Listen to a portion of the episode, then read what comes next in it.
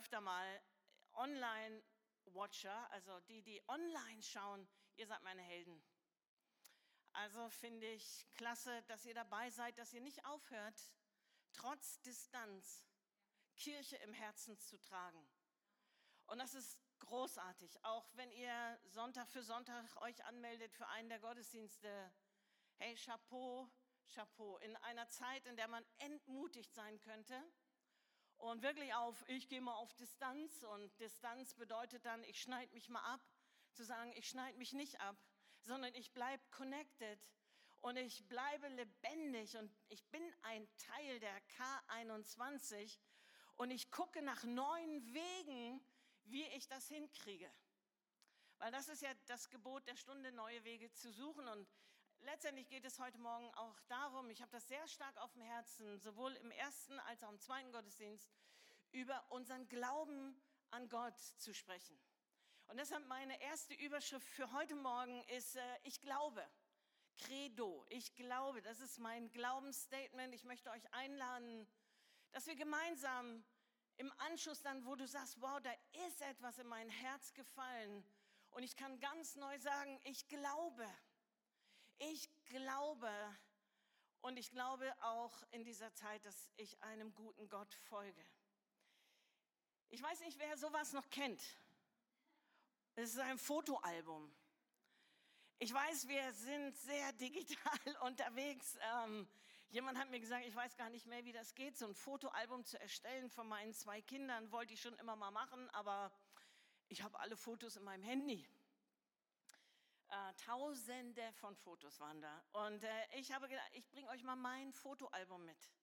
Und ich habe euch auch zwei Fotos mitgebracht. Also ihr könnt dann raten, wer ich bin auf diesen Fotos. Weil ich habe ja auch eine Geschichte, wie jeder einzelne von uns eine Geschichte hat. Ich weiß nicht, gibt es jemanden, der das mag, so ein Fotoalbum anzugucken? Ah, ja. Weil etwas, was, was in uns dann aufsteht, sind ja gute, ich hoffe, gute Erinnerungen.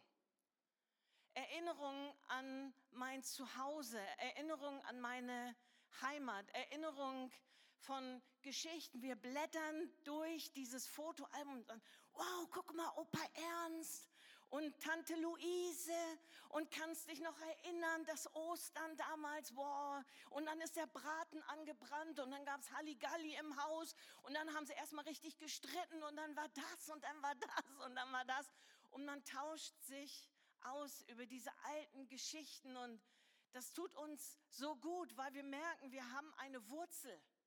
Wir sind verwurzelt in einer Familie, in einer Geschichte. Wir haben ein Erbe.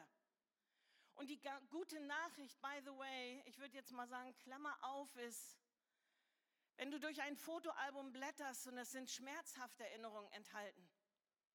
Du siehst ein Foto und sagst, ja, das, die Person hat mir so wehgetan. Der hat mich so verletzt, so enttäuscht in meinem Leben. Am liebsten würde ich die ganzen Fotos rausreißen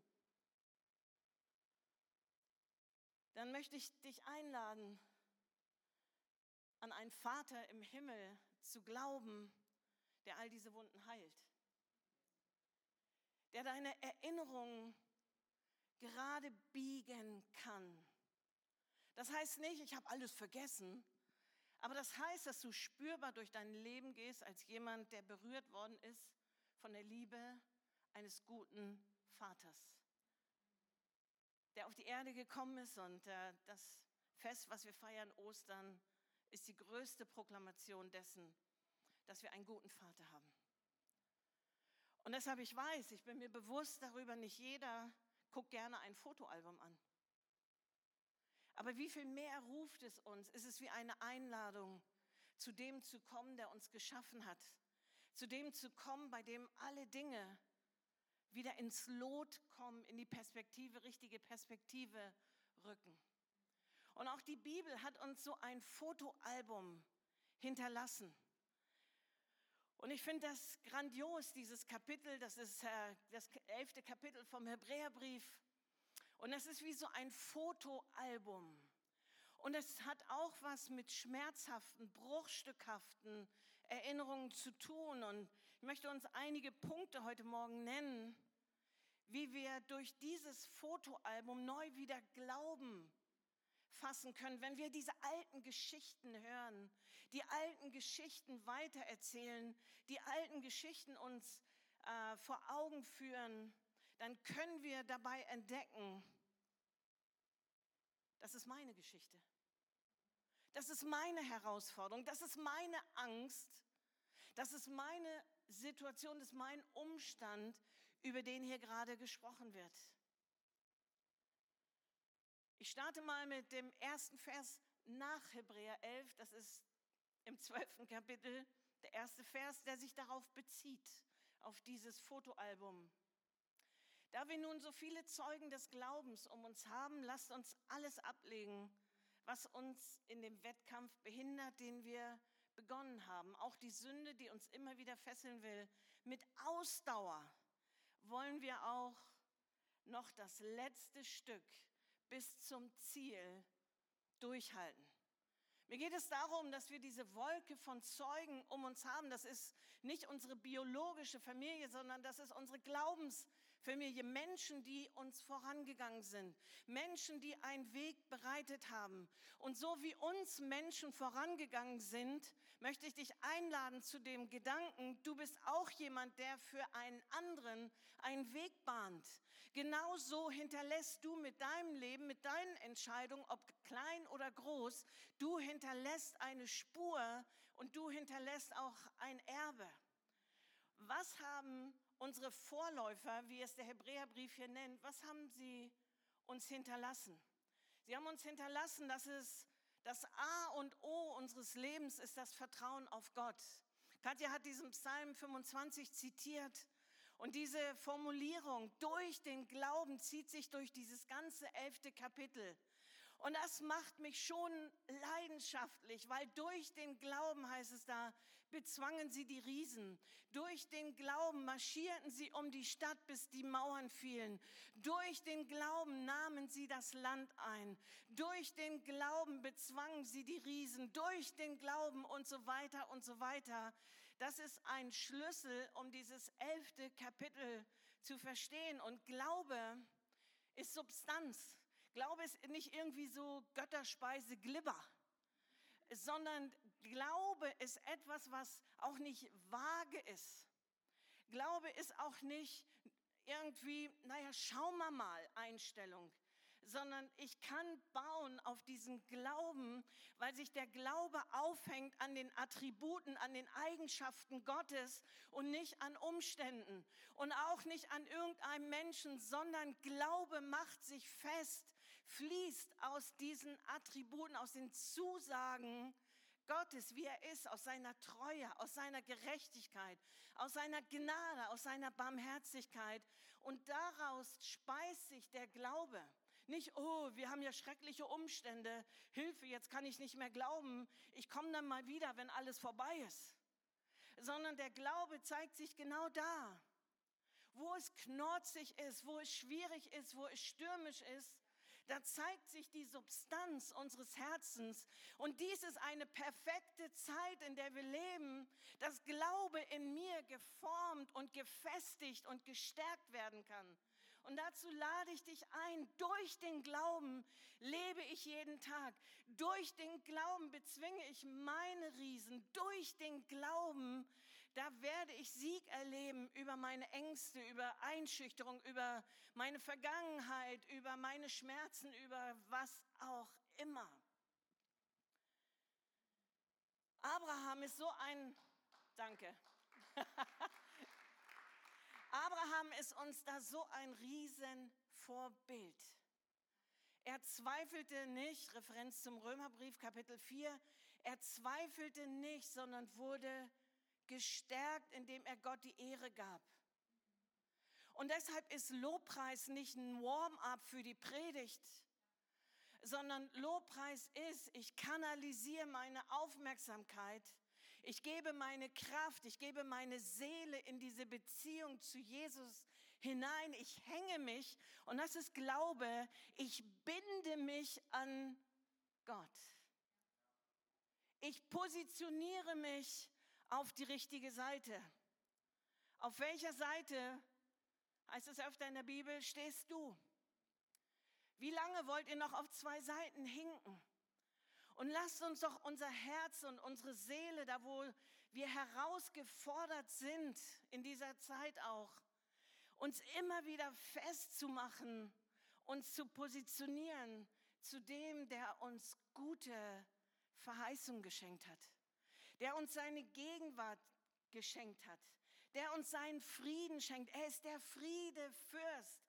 Er ist derjenige, der den Tod durchbrochen hat. Er ist derjenige, der die Ängste erobert hat. Er ist derjenige, der unser Leben reinwaschen möchte. Das ist unser Gott und deshalb heißt es da von Abraham, der, der Gott als allererstes die Ehre gab, als er Isaak darbringen musste, Kapitel 11, Hebräerbrief, Vers 19, da war solch eine Substanz des Vertrauens in ihm, dass er gesagt hat, selbst wenn Isaak auf diesem Altar stirbt, dann wird Gott ihn mir aus den Toten zurückbringen und zurückgeben. Und das ist nicht Götterspeise, glibber, blibber, sondern das ist Substanz. Er wusste aus seiner Beziehung zu Gott her, das ist noch lange nicht das Ende. Und letztendlich, Jesus hat es ja gezeigt, der Tod ist nicht das Ende, sondern der Tod hat das Leben hervorgebracht. Das Licht hat die Finsternis eliminiert und ausgelöscht und wir leben in diesem Licht und in seinem Leben. Er hat Gott vertraut, trotz seiner Gefühle. Ich glaube nicht, dass Abraham so durchspazier gegangen ist, so. Alles easy. Und ist doch auch unser Leben, es ist nicht immer alles easy, oder? Hat irgendjemand ein Leben, wo du sagst, hey, alles easy? Das gibt es nicht. Sondern wir stehen Dingen immer wieder auch gegenüber. Aber in dem Ganzen hat er es immer wieder hingekriegt, hat er sich immer wieder dazu entschlossen, sich auf der richtigen Seite zu positionieren und sich an den Gott festzumachen, der stärker ist als alles andere in dieser Welt. Und dazu lade ich dich herzlich ein. Und es gibt Dinge in jedem von uns, wo wir sagen könnten, hey, das hat das Potenzial, uns wegzubringen. Das hat das Potenzial, uns hin und her zu schleudern. Das hat das Potenzial, hey, dass wir in uns ganz schön Halligalli Schwimmkurs haben. Das Zweite, was sie uns hinterlassen, ist, ähm, sie sind alle mutige Schritte gegangen. Mutige Schritte. Und manchmal ist ein mutiger Schritt, sich zu fragen, sich hinzusetzen, zu beten. Gott, wen kann ich einladen für den Ostergottesdienst? Mit wem kann ich reden über diese Botschaft, die mein Leben so gravierend verändert hat? Heiliger Geist, ich möchte raus aus meiner Welt und nicht nur für mich beten. Für wen kann ich beten? Zeig mir doch einen Menschen, in den ich etwas Gutes hineinsäen kann. Alle diese Helden in Kapitel 11, sie sind mutige Schritte gegangen. Ich meine, und auch verrückte Dinge. Noah, der da die angefangen hat, die Arche zu bauen. Und ich meine, das war ja kein Kanu.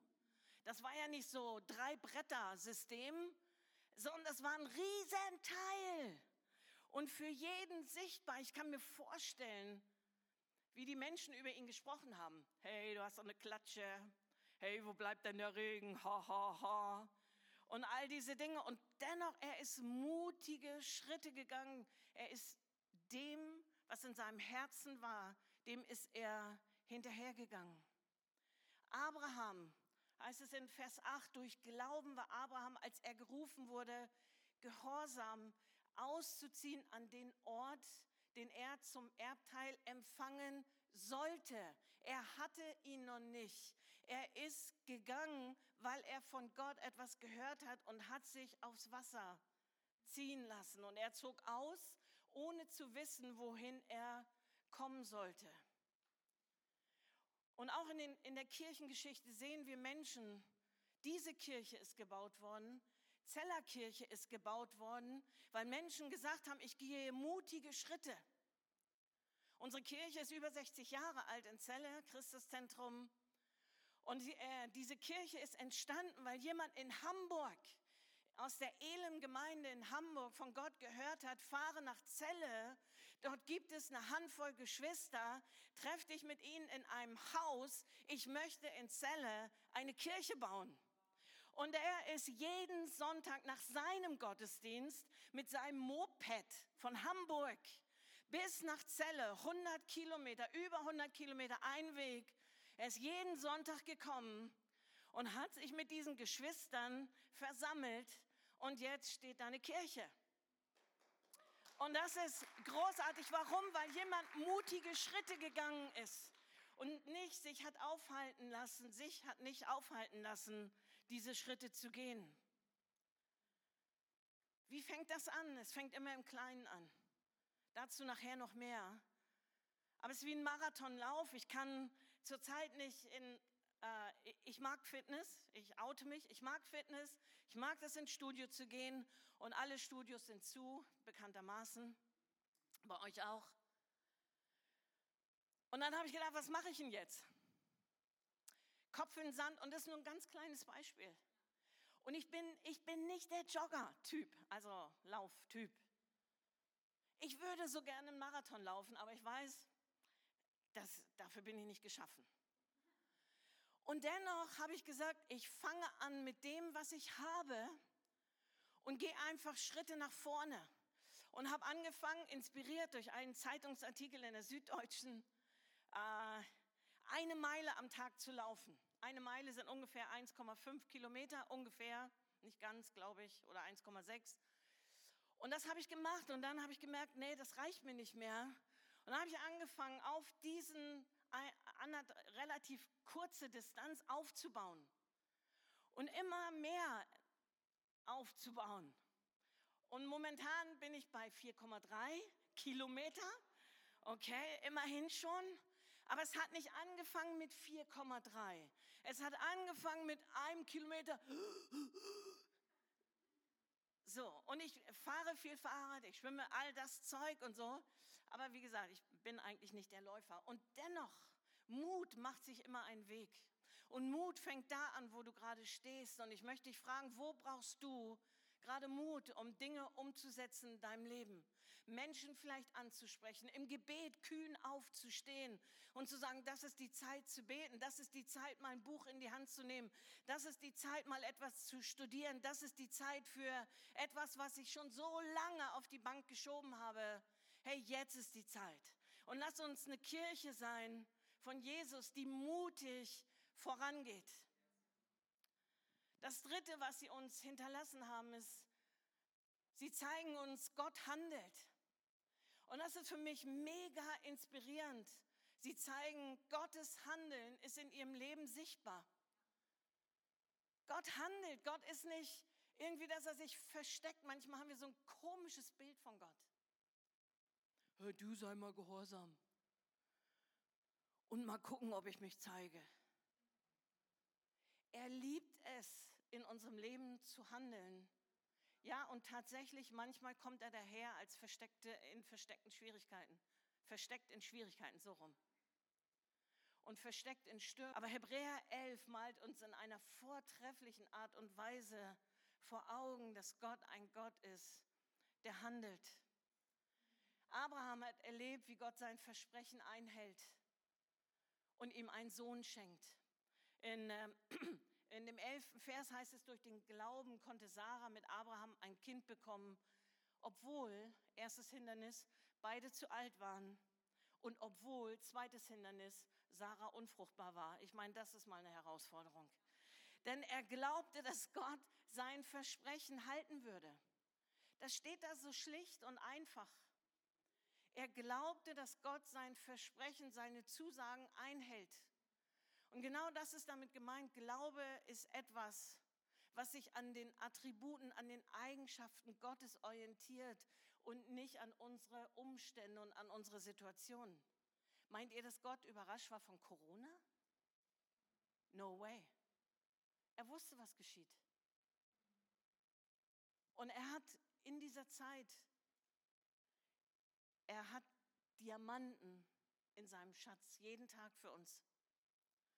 Und wenn wir nur in Abwehrhaltung sind, Gott kann nicht handeln, wenn es so und so ist, dann werden wir diese Schätze nicht finden. Wir werden sein Reden nicht finden. Mit einer negativen Attitude wirst du, werden wir gar nichts finden. Mit dem Warten auf ideale Umstände werden wir gar nichts finden. Aber Gottes Handeln in unserem Leben zu begrüßen bedeutet, hey, ich lasse mich schärfen. Ich lasse mein Herz neu öffnen. Er ist der, der unser Herz weich macht und empfänglich macht für das, was er uns sagen möchte. Und so gleiches gilt ja für Mose, für Noah habe ich schon erwähnt, für all die Glaubenshelden. Jetzt muss ich mich ein bisschen ranhalten. Das, was sie uns noch hinterlassen haben, ist, dass sie Nachteile bewusst in Kauf genommen haben. Wir haben ja manchmal so ein, so ein Evangelium, mir muss es nur gut gehen. Wenn Gott mich wirklich liebt, muss es mir nur gut gehen. Das ist das Evangelium. Und das ist so schräg, Leute. Das ist so sowas von schräg. An meinen Umständen festzumachen, ob Gott mich liebt oder nicht, ist äh, brandgefährlich. Manchmal kann ich in einem Sturm stecken wie die Jünger, aber das bedeutet doch nicht, dass Jesus nicht da war. Das bedeutet doch nicht, dass seine Liebe nicht mehr da ist. Und deshalb Nachteile in Kauf zu nehmen, auch das lernen wir aus diesem Hebräer 11 Kapitel. Ein Mose, der von dem gesagt ist, Vers 26, in dem er die Schmach des Christus für größeren Reichtum hielt als die Schätze Ägyptens, denn er schaute auf die Belohnung. Schätze, Geld, Ehre und Ruhm. Ich kenne so viele Zeugnisse von Menschen, die sagen, Gott hat mich gerufen in die Mission. Ja, das bedeutet, dass ich mein, meine Arbeitsstelle aufgebe. Das bedeutet, dass ich meine Verbeamtung aufgebe. Das bedeutet, dass meine Familie gar nicht mehr gerade mitkommt, warum ich das mache. Das bedeutet, dass meine Arbeitskollegen vielleicht über mich reden. Das bedeutet vielleicht das und das und das. In meinen Rentenbezügen habe ich Nachteile vermeintlich. Und diese Glaubenshelden machen uns vor, worum es geht. Es geht darum, Jesus hinterherzugehen. Es geht darum, immer wieder aufs Wasser zu gehen. Es geht darum, alles auf diese eine, entschuldigt die Sprache, Karte zu setzen. Alles auf Jesus zu setzen und alles von ihm auch zu erwarten. Ja, und manchmal bringt es Nachteile. Und dazu komme ich beim fünften All diese Helden hatten eine Ewigkeitsperspektive. Sie haben auf mehr geschaut als auf ihr Hier und heute. Und ganz ehrlich, wir sind so orientiert auf das Hier und heute. Wir sind so fixiert, dass uns das heute, dieses Diesseits, alles gibt, was wir brauchen, um zufrieden zu sein in unserem Leben.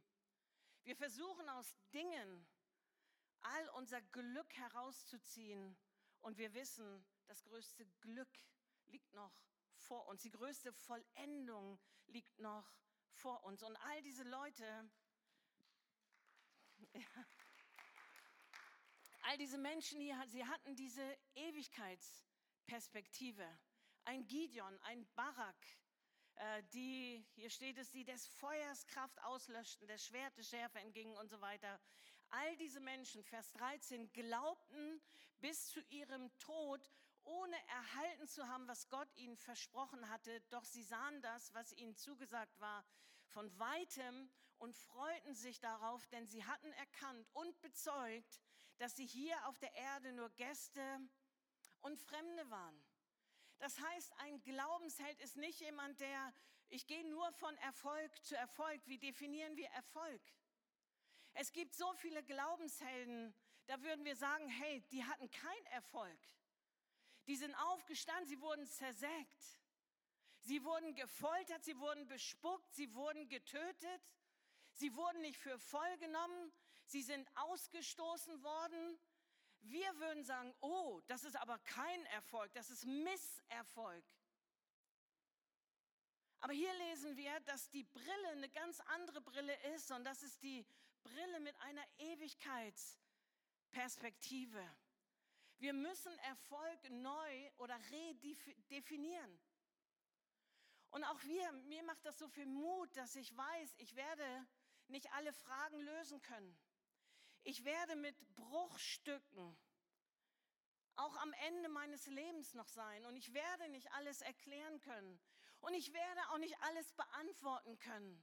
Und ich werde wie Hiob sagen, ich weiß auf tausend nicht eins zu beantworten, weil Gott so viel größer und so viel klüger und so viel weiterschauender ist als ich als begrenzter Mensch in meiner Denkkapazität.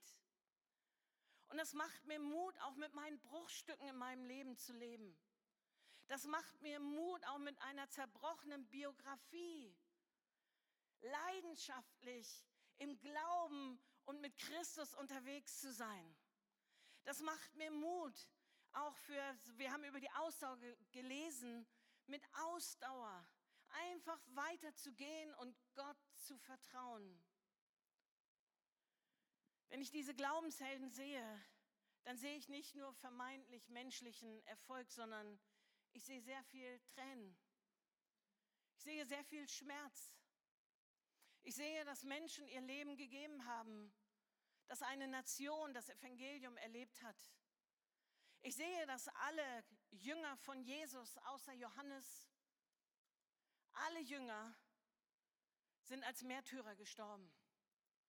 Alle sind irgendwo hingegangen, Thomas beispielsweise nach Indien, um dort das Evangelium zu predigen. Und ihr Ende war nicht, oh, Thomas, sondern er wurde aufgrund seines Glaubens als Märtyrer verfolgt und getötet.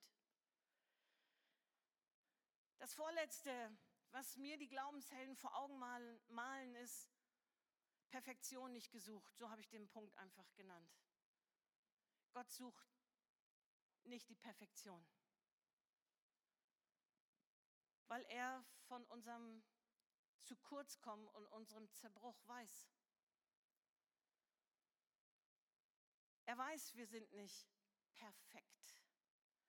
Und wenn wir diese, diese Liste mal anschauen, dann ist da ein Mörder, dann ist da ein Ehebrecher, dann steht da eine Hure, dann steht da ein richtiger Angsthase, dann steht da ein Verleugner.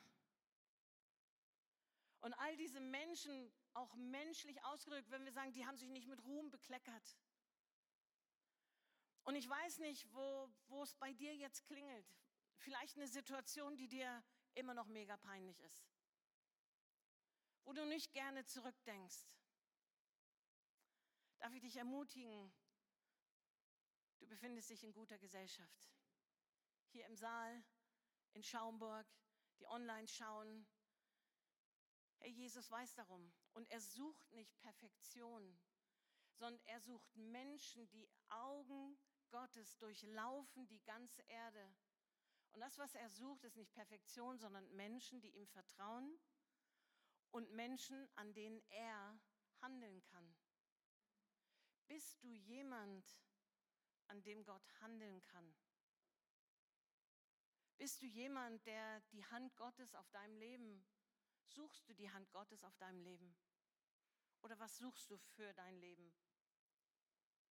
Bist du jemand, der sagt, ja, ich gehe hinterher, ich weiß, es geht nicht um Perfektion, sondern es geht um mein Herz. Egal wie mein Stammbaum war, unabhängig von meiner Vergangenheit, ich habe Erlösung erlebt. Und das ist das, was eine neue Linie zeichnet in meinem Leben. Und es geht nicht um Perfektion. Und das Letzte, was sie uns hinterlassen haben, von Noah wird es gesagt, er war ein Erbe der Gerechtigkeit. Also Gerechtigkeit ist ein Geschenk. Und wir kommen ja zu Ostern, wir biegen ja ein zu Ostern, eine Woche noch. Dann feiern wir das, was Jesus für uns getan hat. Weil keiner von uns könnte sich vor Gott hinstellen und sagen, ha, ich habe ich doch gut gemacht, oder? Habe ich doch selbst gut gemacht und sündenfrei, makellos. So, keiner wäscht reiner, so ungefähr, als ich selber, sondern Gerechtigkeit bedeutet frei von dieser Last der Schuld, frei von einem schlechten Gewissen, frei von Orientierungslosigkeit. Gerechtigkeit, wortwörtlich heißt es ja, ich stehe in einem richtigen Verhältnis zu Gott. Gott hat mich passend gemacht für sich selbst. Das bedeutet, du bist gerecht. Das bedeutet nicht, ey, klopf dir mal auf die Schulter, sondern du hast eine richtige Entscheidung getroffen. Und Gott hat dich in den richtigen Stand versetzt. Aber es ist sein Werk und es ist seine Gerechtigkeit. Und all diese Menschen, diese Glaubenshelden, sie wussten von dieser Gerechtigkeit, sie wussten von ihrer eigenen Fehlbarkeit, sie wussten von ihrer eigenen Not. Wir sehen Menschen in diesen, in diesen Listen der Glaubens, sogenannten Glaubenshelden. Wir sehen, dass äh, viele Gebete von diesen Menschen aufgeführt sind in der Bibel, in dem Psalm, Salomo, Prediger, Sprüche, Mose. Alle die haben ihre Gebete formuliert. Mose hat gesagt, lehre uns bedenken, dass wir sterben müssen, auf dass wir klug werden und weise handeln. Was für ein Gebet, oder? In dieser Zeit lehre uns, dass wir klug werden, weil wir wissen, unser Leben ist nicht unendlich. Aber diese Endlichkeit ist mir geschenkt, in einen richtigen Stand vor Gott zu kommen und zu sagen, Gott, das, was ich brauche in meinem Leben, das bist du. Und ich bin so dankbar, in dieser Zeit der Distanz und der Begrenzung, Beschränkung, hey, das, was nicht begrenzt ist, was nicht beschränkt ist, ist unsere Herzensbeziehung zu Jesus. Und die macht sich doch einen Weg. Die bahnt sich doch einen Weg in Leidenschaft. Das, was nicht begrenzt ist, ist, dass wir leidenschaftliche Menschen sind, wenn es um Nachfolge von Jesus geht. Dass wir begeisterte Nachfolger sind von Jesus Christus. Und deshalb Gerechtigkeit ist ein Geschenk. Und Ostern ist der Freispruch Gottes an dich ganz persönlich. Und wenn du das noch nicht gehört hast, diesen Freispruch Gottes in deinem Leben, ich werde in einem Moment für dich beten oder dir anbieten, dass wir gemeinsam beten, dass du den Weg zurück nach Hause findest an diesem Morgen. Wenn dir das irgendwo verloren gegangen ist, dieses Bewusstsein, dass Gott, der dich geschaffen hat, dich freigesprochen hat und dich gerufen hat zu einer Beziehung zu ihm, auch dann werden wir gerne für dich beten. Ein letzter Vers aus Hebräer 11, Vers 6. Ohne Glauben. Aber es ist unmöglich, ihm wohl zu gefallen, denn wer Gott sucht, der muss glauben, dass er ist und denen, die ihn suchen, ein Belohner ist. Zu glauben bedeutet, dass, dass Gott sich finden lässt. Dass Gott mit seiner Gegenwart unser Leben bereichert, unser Leben flutet, unser Leben nicht nur irgendwie, ja, Gottes Segen, sondern in dem ist wirklich alles in diesem Segen. All der Friede, den ich brauche, all die Freude, die ich brauche. All die Gunst, die ich brauche, ist genau da enthalten. Gerechtigkeit vor Gott können wir nicht kaufen, können wir nicht erarbeiten, ist ein Geschenk. Und an diesem Punkt sage ich mal Amen zu euch in Schaumburg. Und hier möchte ich beten, dass wir das heute Morgen erleben. Und dass da, wo du stehst, in deinem Leben mit Jesus, auch in deinem Glaubensleben mit Jesus, ey, dass wir es richtig krachen lassen, oder? Das Vertrauen wirklich zu ergreifen Mein Schritt ist neu zu verstehen, es geht Gott nicht um, ich darf keine Fehler mehr machen, meine Perfektion. Es geht Gott nicht darum, dass ich alles aus mir selber mache, sondern Gott sucht Menschen, die ihr Vertrauen auf ihn setzen. Und ich möchte gerne für uns beten an diesem Morgen. Vielleicht können wir dazu aufstehen. Und als allererstes für alle Online-Besucher und auch hier im Saal, ich kenne ja die wenigsten von euch. Aber dieser letzte Punkt, Gerechtigkeit ist ein Geschenk. Gott möchte dich heute Morgen beschenken mit seiner Gerechtigkeit, mit seinem Freispruch, mit, wir nennen das Erlösung, Kirchenterminologie. Erlösung. Er löst dich heraus aus Schuld. Er löst dich heraus aus schlechtem Gewissen. Er löst dich heraus aus deiner Vergangenheit. Er kann heilen, was kaputt ist. Aber das eine ist sicher, er ist ein beschenkender Gott. Und ich würde vorschlagen, um all die Menschen zu begleiten, die heute Morgen diesen Schritt gehen. In Zelle nennen wir das, die nach Hause kommen. Und nach Hause kommen möchten heute Morgen, dass wir die begleiten, dass wir das Gebet, ein kurzes, einfaches Gebet, einfach mit ihnen sprechen. Und dann würde ich so gerne für euch beten.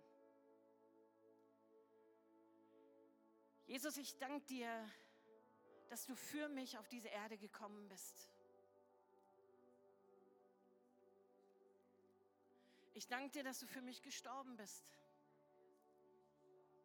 Ich danke dir, dass du mich nach Hause bringen möchtest. Ich danke dir, dass du die Tür geöffnet hast. Und ich sage jetzt Ja zu dir, zu deiner Vergebung. Und ich danke dir, dass du mein Leben veränderst, dass du mir vergibst und dass ich nach Hause kommen darf bei dir.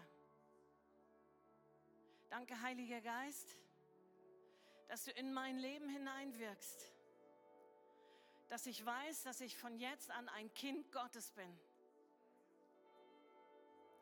gesegnet und gerufen. Dafür danke ich dir, Jesus.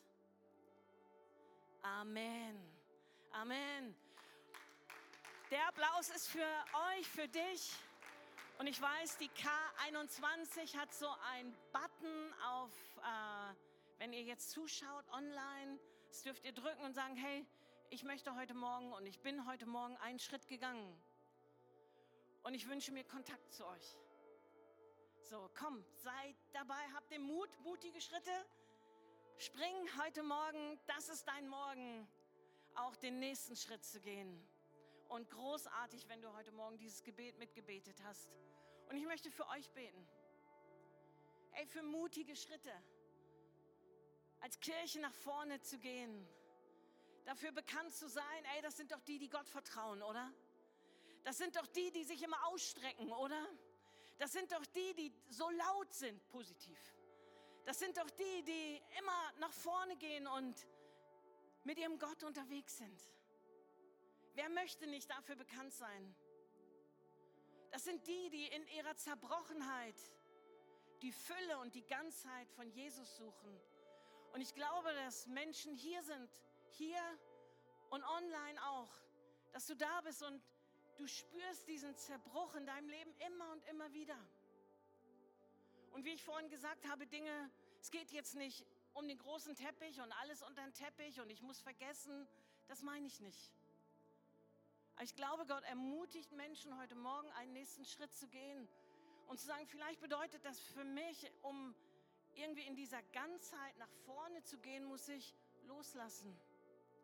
Ich muss Menschen vergeben. Ich muss Gott vertrauen, dass er das in meinem Herzen wieder gut macht, was an Schmerz da ist, was an Bruchstücken und Zerbrochenheit da ist. Und ich würde gerne für euch beten, würde gerne für die beten, die sagen, hey, ich muss mich ganz neu in Gott verhaken heute Morgen. Und ich weiß, mein mutiger Schritt ist, mir liegt eine Person auf dem Herzen. Und heute ist der Tag. Und ich werde den Heiligen Geist fragen, was und wie soll ich dieser Person begegnen. Und auch da möchte ich beten, dass Gott dir Gelingen schenkt. Und dass du ein Zeugnis, dass sich ein Zeugnis von Gott, dass sich Gottes Handeln in deinem Leben bemerkbar und spürbar macht. Gibt es Menschen, die sagen, hey, genau das bin ich und bitte bete für mich? Wer ist hier, der sagt, hey, das bete für mich? Da, wo du stehst, in diesem Moment, bete für mich. Dankeschön. Bete auch für all die anderen. Jesus, ich danke dir für deine Fußspuren, für deine Ermutigung. Herr, und jetzt ist die Zeit, in der du deine Hand neu auf Dinge in unserem Leben legst, Schritte nach vorne zu gehen, die Schmerzen tatsächlich nochmal anzugucken, die Zerbrochenheit anzugucken und in deine Hände zu legen. Das, was so zerstörerisch war in unserem Leben, das formst du zu einem Segen. Und ich danke dir, dass du zerbrochene Teile in diesem Moment im Leben von Menschen zusammensetzt und zusammenbringst. Und dass du mit deinem, dein Name ist ausgegossenes Salböl, so heißt, so heißt du, so ist ein Name von dir, Jesus. Und dass du mit diesem Salböl über diese Wunden gießt und Wunden schließt und Menschen befähigst loszulassen, Menschen befähigst zu vergeben, Menschen befähigst neue Schritte zu gehen, Menschen befähigst mutig nach oben zu schauen, mit einer Ewigkeitsperspektive unterwegs zu sein, da wo Menschen sich festkrallen an dies Diesseits, ob das an Beziehungen ist oder an Dingen, ich bete, dass wir loslassen können und sagen, wir brauchen diese Ewigkeitsperspektive in unserem Leben. Und dafür danke ich dir, Jesus. Danke, dass du unsere Augen salbst, unser Herz, dass wir in Einklang sind mit dir, Jesus. So Menschen sind, die dir vertrauen. Und dass du unsere Seele salbst, Jesus. Du bist es, der es wohl macht. Ein altdeutsches Wort. Aber du machst es wohl. Mir ist wohl. Wenn du mich berührst, dann ist mir wohl. Und dies ist der Morgen, an dem du uns berührst. Wohltat